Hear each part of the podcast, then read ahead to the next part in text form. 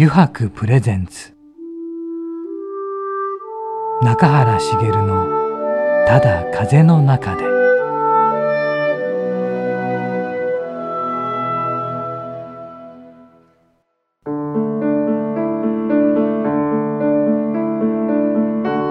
皆さんこんにちは。声優の中原茂です。油白プレゼンツ中原茂のただ風の中で、えー、今週もですね横浜駅東口から徒歩10分ほどのところにあります。油白横浜本店油白ショールームよりお送りしています。さて今回のゲストなんですが、えー、アイウェアブランドファクトリー900の、えー、デザイナーである青山義則さんに来ていただいてまあいろいろねお話を伺っておりますのでこれもぜひ楽しみに聞いていただけたらなと思います。まあこれがまたね偶然というかえー、って思っちゃうんですけど中垣君のね同じ高校の先輩だったりすると4つ上だっていうことがなんか仕事場で分かったっていうのがあってね。えー、そんなのもあるんだねとか言いながらねまあちょっと他にもいろいろつながりがまたあったりしてなんか人の縁って不思議なもんだなとか思いながらしてるんですがまあこの後また2週にわたってね青山さんにはいろんなお話をしていただいているんですがこれがなかなか良いお話が聞けたかなと思ってでもなかなかねこれだけで収まりきれない。ねやっぱりちょっと今度飲みながらでも話しましょうかとかね。そんなことにもなって。まあいやそうか飲みながらのその場をそれを取りましょうかみたいな話にもなってたりして。なかなかちょっと尽きないですねいろんな話をね。うん。中でやっぱり話してるうちにねこんな話もしたらいいんじゃないかっていうのは出てきたりもして、うん、またそれはね、えー、後日ということではい、えー、こんな形でですね今日も行きますので、えー、番組最後までお付き合いください。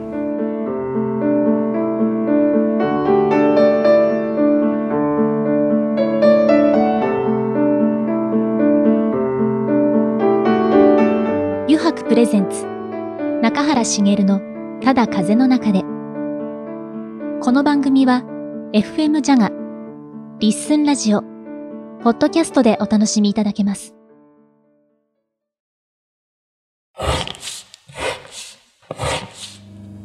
油白の革製品は日常品でありながら小さなアート作品である。日々の暮らしに彩りを。レザーブランド。油白。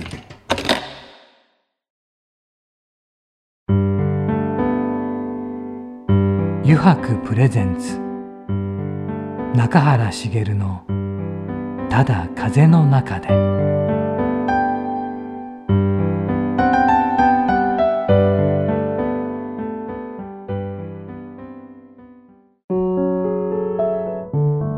油白プレゼンツ中原茂の「ただ風の中で」えー、さて今回の、ね、ゲストなんですがまずはね、あのー、先週の時にも言ってますがまた中垣智弘君にはね登場していただいて、はい、ゲストの方を迎えての3人でのトークをしていきたいと思います。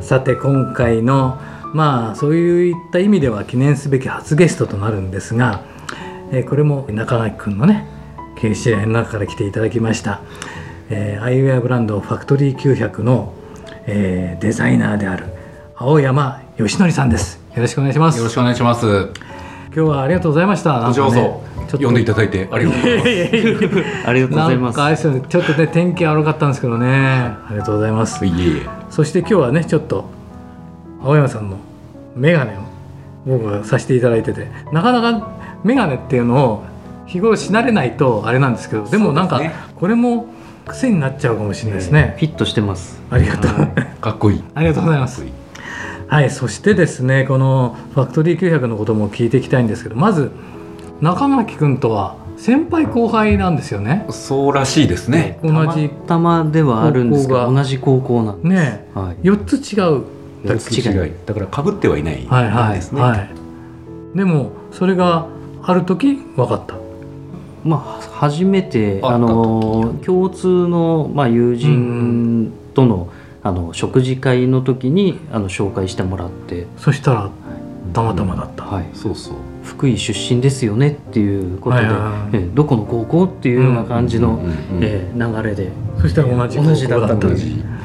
やそれもなかなかないですよね。そののこのそれも同じ仕事のねつながりで会うなんてことは。はい。で今回そのファクトリー900ですよね。青山メガネってんで最初はですよね。眼鏡眼鏡、はい、でそこからそのこれ家族系のお店なんですよね。はいはい。でお父様とお兄様があれですね。あの社長と会長。そうですね。ですよね、はい、で青山さん吉野さんの方はデザイナーとしてですよね、はい、最初あの最初からもちろんこの眼鏡屋さんとしてあったと思うんですけども、はい、小さい頃って、はい、そのそこにお生まれになって何かあの自分で思うこととかってありました？子供ながらに何か思うとか。お家がなんかお店やってたんで。いやあのお店っていうより工場あ工場なんですはいはいはいはい。なんで自宅の裏がもうそのまま工場だったので、はい、もう遊び場みたいなもんっていうか。ああなるほど、はい、いやもちろんね機械とかいろいろ動いてるので、なかなか動いてる時はね、あの中には入らせてもらえなかったですけど、まあ日曜日とかね、あのこう工場がしんと静まり返ってる時とかはなんとなくこう、ねこっそり入っていって。なんていうんですかねなんか探検じゃないですけどね、はい、面白い方ですね、はい、なんか。でそれからだんだんきっとあれですよね眼鏡を作ってるってこともだんだんないですよね。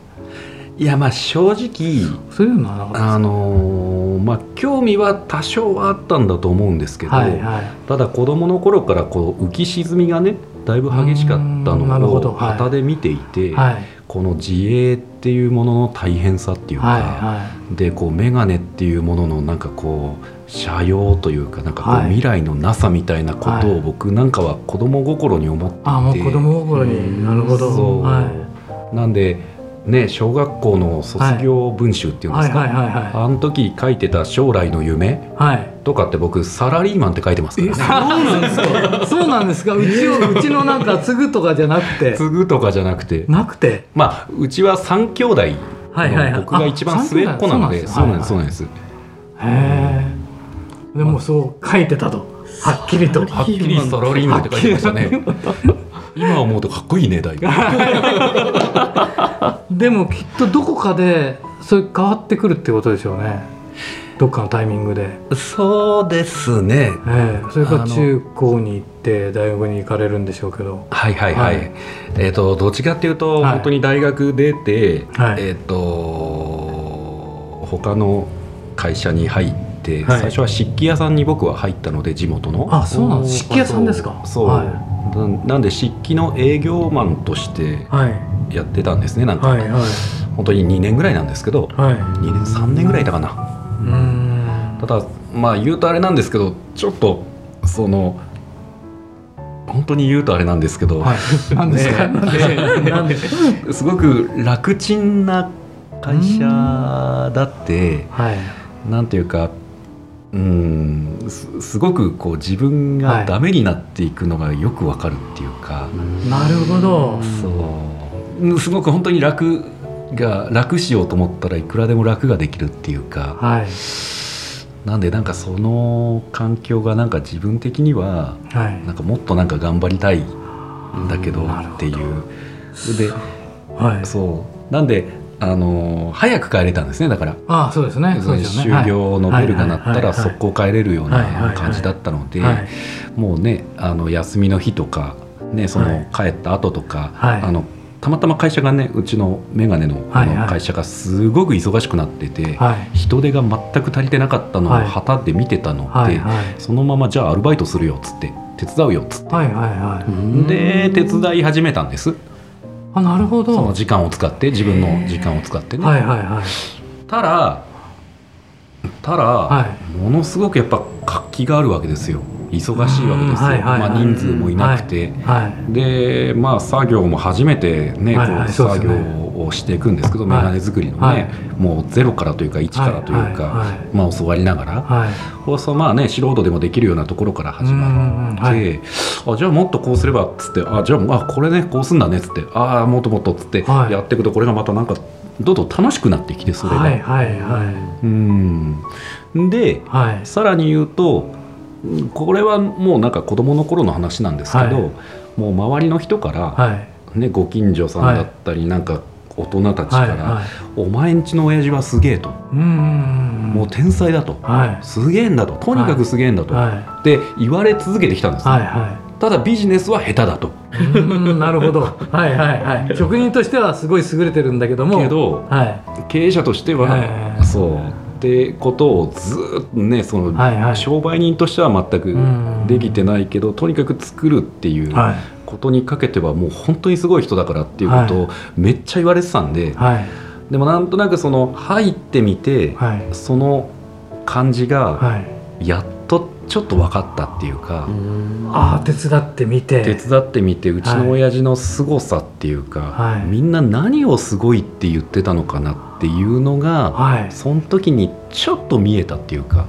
はあなるほど。なので逆に言うとちゃんとこれは残さなきゃいけないっていうか、まあ、そういう思いに変わってきたんですね。に変わりましたねなんか、はあ、でもそれは自分でも驚かれたりしました？そういう気持ちが変わってきたのって。はね意外とでもこう言うとあれだけどなんとなく自然だったのでそれも。うんなんでねこうもうこの会社に入ろうと思うんだけどっていう相談をした時に、はい、うちの親父なんかがね、はい、もう無言の万歳をするんですよこうやって。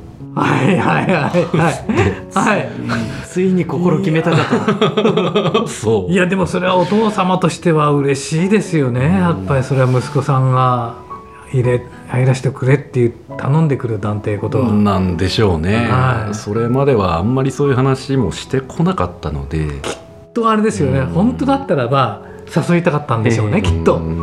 入ってくれよっていうのを、ここまできっと出かかってたんじゃないですかねいつもいつも。でもやっぱり言えないそれを言ってしまったらっていうのはあったんじゃないですかね、お父様には。そうですね。ただ、はい、これも本当子供の頃の思い出で、はい、多分小学生ぐらいだったと思うんですけど、はい、僕絵がね結構描くのが好きな子だったから、はいはい、なんかずっとテレビ見ながらなんか落書きみたいなずっとしてた子供だったので、なんかこいつはきっとなんか眼鏡のデザイナーになったらいいんじゃねえのみたいなことをね結構言われてたんですよ正直。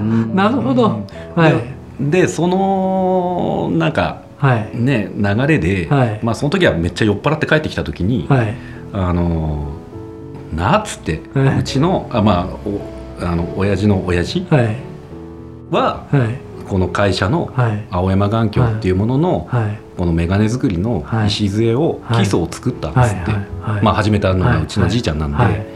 で自分は、はい、あうちの親父は、はい、あのこの技術っていうもののベースを作ると。でお前たちの代、まあ、僕たちの代で、それを世界に持っていけみたいな。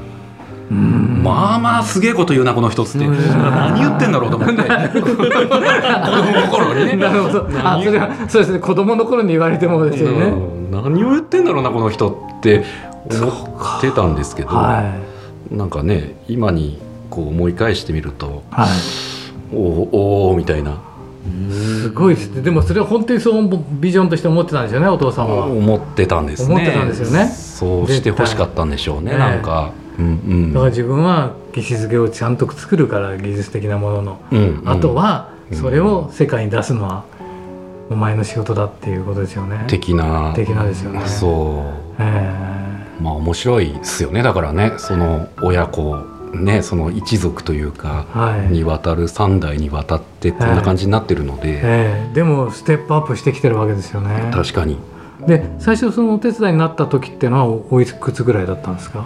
最初にお手伝った時って、うん、27 6か7ぐらいですね、でもそれからもうそんな経たずに入るっていう、はいお話をされるわけですよね。そうですね。もう速攻入りましたそのまま、もう速攻会社辞めて、はい、でまあ1か月間だけなんか猶予があったんで、はい、もう1か月だけちょっと遊ばしてくれっつって、はいはい、そのままなんか海外旅行行っては、はい、ずっと行きたかったアイルランドに、はい、アイルランド、うん。はい、一人旅みたいな、はい、本当リュック背負って。へえ。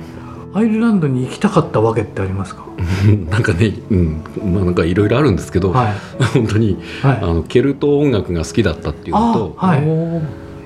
うん、なんかね意外でしょ？え今まで聞いたことない話が さっきからいろいろ出てきてすごい面白いんですけど、だってしたことないもん。あケルト音楽が好きだったんですか？そうなんか友達、まあ、大学の時に、はいはい、もう友達がめっちゃ仲のいい友達がいて、はいはい、そいつが「おい青山すげえの見つけてきたぞ」っつって、はいはい、これだよ俺たちが求めてたのこれだ」っつって。で2人でこの車の中の,、あの CD でギャンと聞いた時に、ケルトだったんですけど「はい、おこれだよ!」っつって「これだよ!」っつって「じゃあなんだこれは!」っつって。じゃあもう友友達も自分が思い描いた通りの青山さんがそのリアクションを取ってくれたと。そうそう。そう。なんでこれがケルトかっつって俺たちはアイルランドだったんだっつって。福井じゃなかった。福井じゃなかったってそれで。そう。それでなんかアイルランドに興味を持ち始めて、はいはい、でなんかこうビールね飲み屋行くと、はい、あれ？ギネスビールってアイルランドビールらしいぞってなって「おじゃあ飲もう飲もう」っつって。初めて黒ビール飲んで「うわなんだこの逃げの」っつっ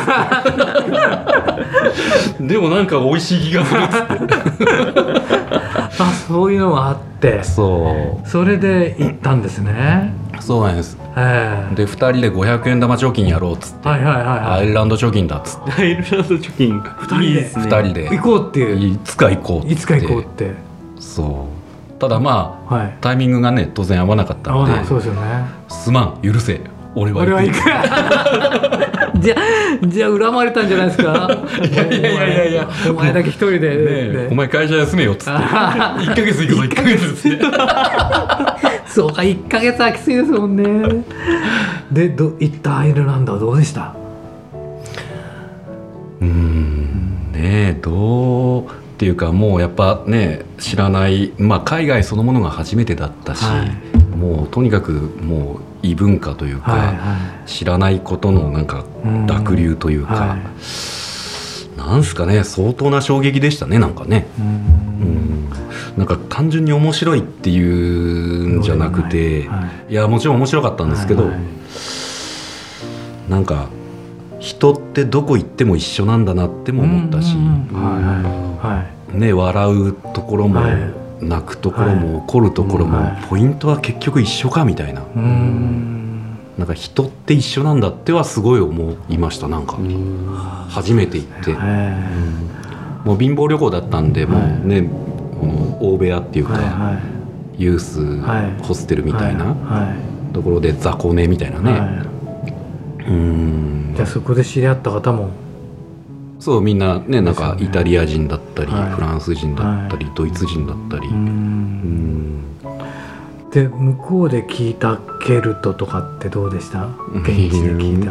もうねまずねそうケルトもそうだしもうギネスビールも生はいはいはい、生ギネスなんですよ、あ生ギネス。はい。生ギネスだよっつって。やっぱり生ギネスは違いましたか？全然違いますね。全然違うね。めっちゃ美味しかったなんですね。生ギネスだったらあれはなんかね衝撃でした、で飲んでると、はい、なんか本当にその辺でなんかおじちゃんたちが歌い始めて、はいはいはいはい、生ケルト生ケルト、で生アイリッシュダンスみたいな、はいはいはい、なんて楽しいんだろうと思って。確かに変わらないわけですね。やっぱり人っていうものはね。変わらないって思いました本当に、うん、なんか食べてるものも一緒だし。うんいやいや違いますよ。でも食べるっていうのが、食べるっていう行為食べて行為一緒だし、飲むって行為も一緒ですもんね。であ、うん、明るく騒ぐのも一緒だし歌歌を歌い出すのも踊り出すのも一緒ですもんね。そう。でつまらないことでね喧嘩が始まってね。本当に「おいおいおい」っつって。そうかじゃあ最後に入る前に行った旅行はとても有意義だったですかね。やっぱりそれはやっぱりね知らない世界を見るっていうのは、うん、有意義でしたね。もちろんこれからね眼鏡っていう知らないとこ入っていくのもそうだし、はいはい、そのなんかね見たことのない景色っていうか国に行くっていうのもそうだし、はいはい、新しい扉開くっていうのはやっぱすごく、ね、自分にとってはプラスになるんだっていう、はい、ちっとも怖いことじゃないっていうことはなんかすごく思いました。はいはい、じゃあもうその先の眼鏡のことにつながっていくっていうことでもあったわけですよね。結果論として多分めっちゃつながってますねやっぱり。うんそうですよそれになかなかその1か月間かけてそういうところに行こうとしてもなかなか行くことすらできないですもんね。うん、ね時間とかもどうですけど。でその帰ってこられて入るじゃないですか。はいはい、入って最初からもうデザイナーとしてっていうことだったんですか？いやあのもちろんあの普通に、あの職人としてっていうか、はい、作業というか、作る方をもちろんメインでと思ってましたけど、あのー、本当にねもうねあの頃本当に僕ね、はい、ダメダメというかちょっとねなんか勘違い野郎だって。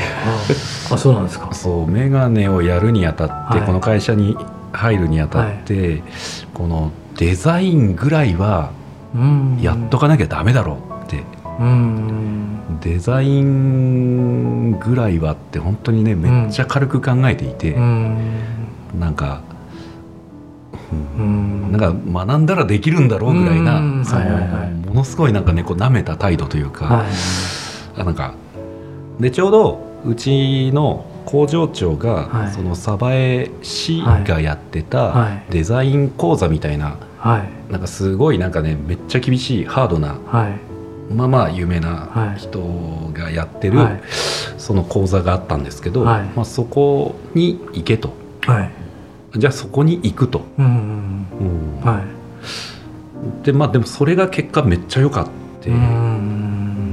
そこで本当にもう頭をカツンってこう勝ち殴られたというか。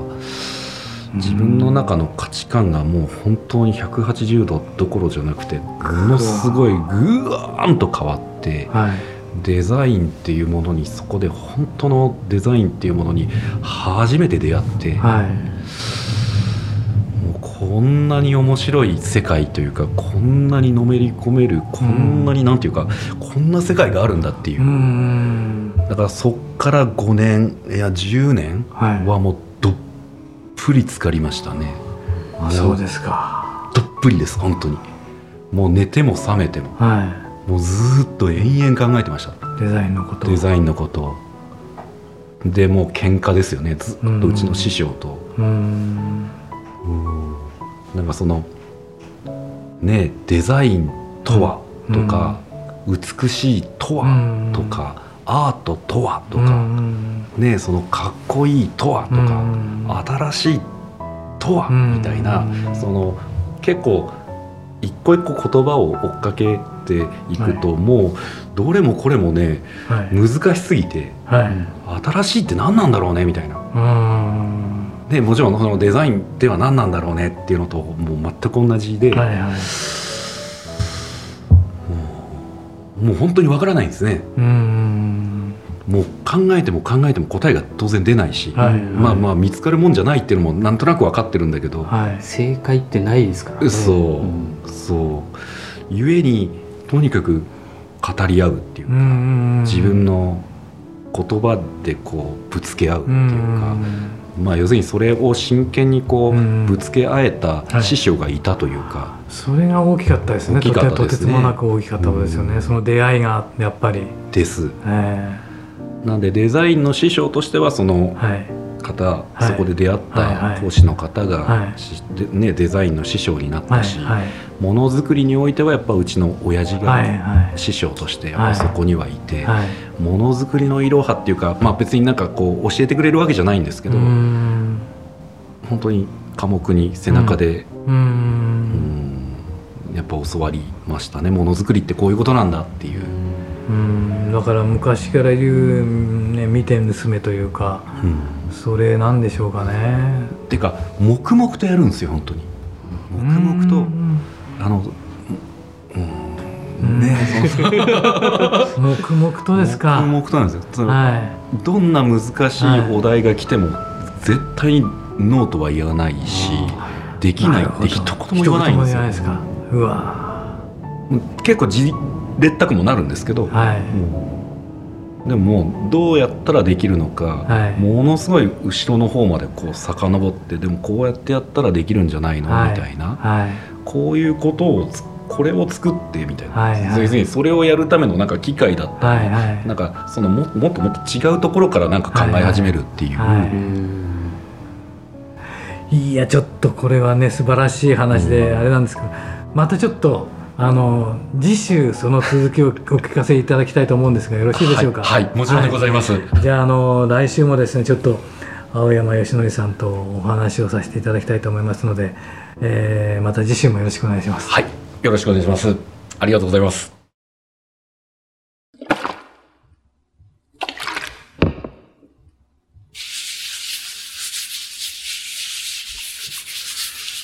油白独自の手染めのグラデーションは川に新たな命を吹き込む。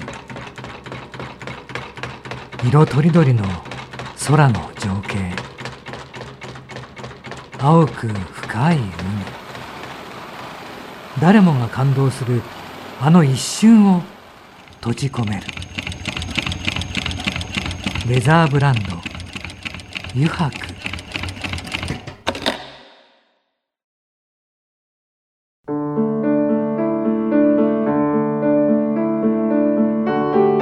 中原茂がお送りしてきました「油白プレゼンツ中原茂のただ風の中で」そろそろエンディングのお時間です。さていかがでしたでしょうか。うんマイウェアブランドファクトリー900のねデザイナーである青山義則さんを迎えてのね第1週目だったんですがね。まあ中居君も入ってもらってのね話になりましたが。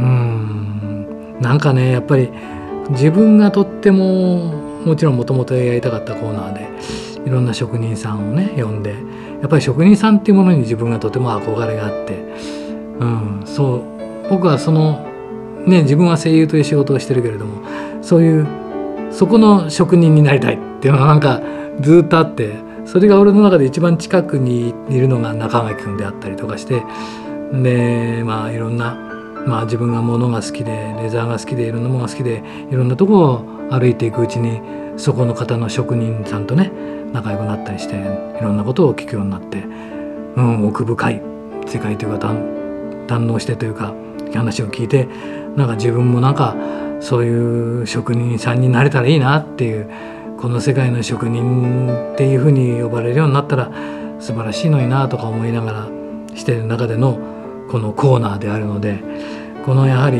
いろんな方をお呼びしてねその方の何て言うんだ何て言うんだろうね。